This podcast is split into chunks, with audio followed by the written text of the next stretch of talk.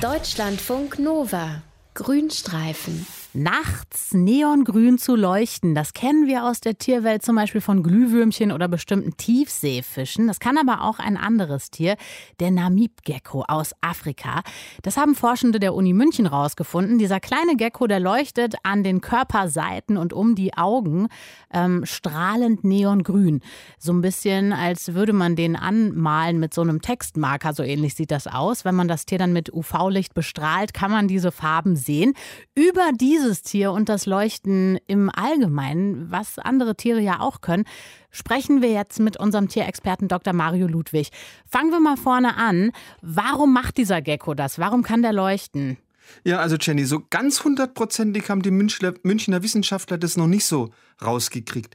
Aber die haben sich so die Stärke dieses Leuchtens angeguckt und die Anordnung dieser fluoreszierenden Bereiche und sagen, na ja, sehr wahrscheinlich sind die Geckos durch dieses Leuchten in der Lage, eben auch in ganz finsterer Nacht von Artgenossen erkannt zu werden. Das heißt, das ganze Leuchtspektakel von diesem Gecko, das dient sehr wahrscheinlich einer erfolgreichen Partnerfindung. Ah, okay, dass man sagen kann, hallo, hier bin ich, wo bist du? Genau. Wie kriegen die das hin mit dem Leuchten?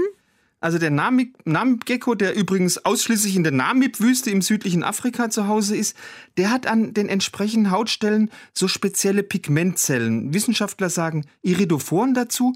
Und diese Pigmentzellen sind in der Lage, den blauen Anteil vom Mondlicht aufzunehmen und ihn dann wieder abzustrahlen, und zwar als so ein heller wirkendes neongrünes Licht. Das heißt, das sind Zellen, die können einfach blaues in grünes Licht umwandeln. Der ist aber jetzt nicht das einzige Tier, der das nachts kann, ne? Dieses grüne Leuchten. Da gibt es ja noch andere. Nee, also das ist im Tierreich sehr weit verbreitet. Gib uns noch mehr Beispiele. Also, das ist eine unglaubliche Spanne, die es da gibt. Also, die, die, die Spanne, die reicht von Chamäleons über Gleithörnchen bis zu größeren Tieren, nämlich zu Schnabeltieren.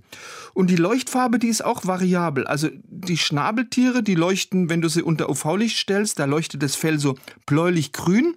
Die Gleithörnchen, auch unter UV-Licht, da strahlt das Bauchfell so einen kräftigen rosa Schimmer aus. Also rosa finde ich doch eigentlich sehr nett. Da bin ich jetzt gedanklich bei den Glücksbärchis.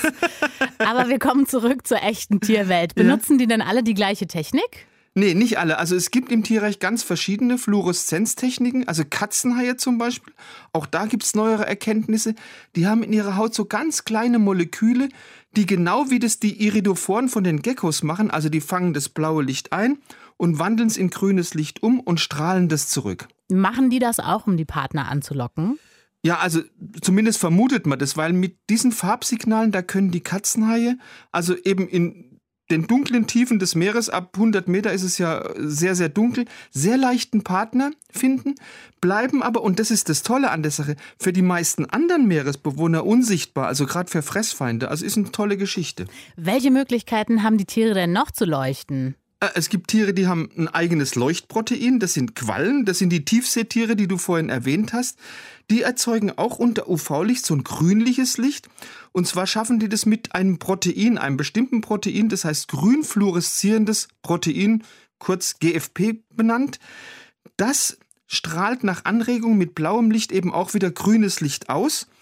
Und übrigens, wir Menschen haben mittlerweile auch selbst Tiere, die leuchten, hergestellt, nämlich so die sogenannten Leuchtfische. Okay, wie stellt man Leuchtfische her? Äh, da gibt es einen genetischen Trick dazu. Das haben Wissenschaftler von der Uni Singapur 1999 erstmals angewendet. Und zwar diese Wissenschaftler und Wissenschaftlerinnen, die haben zunächst mal aus einer Leuchtqualle, die hat einen wunderbaren lateinischen Namen, Equorea victoria, hm. das Gen isoliert, das für die Herstellung von diesem GFP-Protein verantwortlich ist. Also von dem Protein, das dafür sorgt, dass die Qualle unter UV-Licht grün leuchtet. Und dieses aus der Qualle isolierte Leuchtgen, das haben sie jetzt ins Erbgut von einem Zebrabärbling eingeschleucht. Das ist ein sehr beliebter Aquarienfisch und schon leuchtet auch dieser Fisch schön grün. Ah, okay.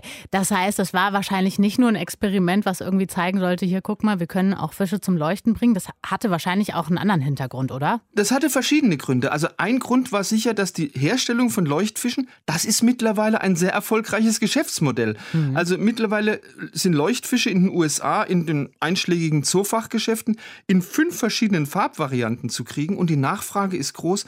Das heißt, mit diesen Leuchtfischen kann man richtig gutes Geld verdienen. Tiere, die leuchten können, haben wir jetzt beleuchtet. Denn ein neuer kleiner Kerl ist dazugekommen. Forschende der Uni München haben den leuchtenden Namik-Gecko entdeckt. Infos waren das von Dr. Mario Ludwig. Vielen Dank dir. Gerne. Deutschlandfunk Nova. Grünstreifen.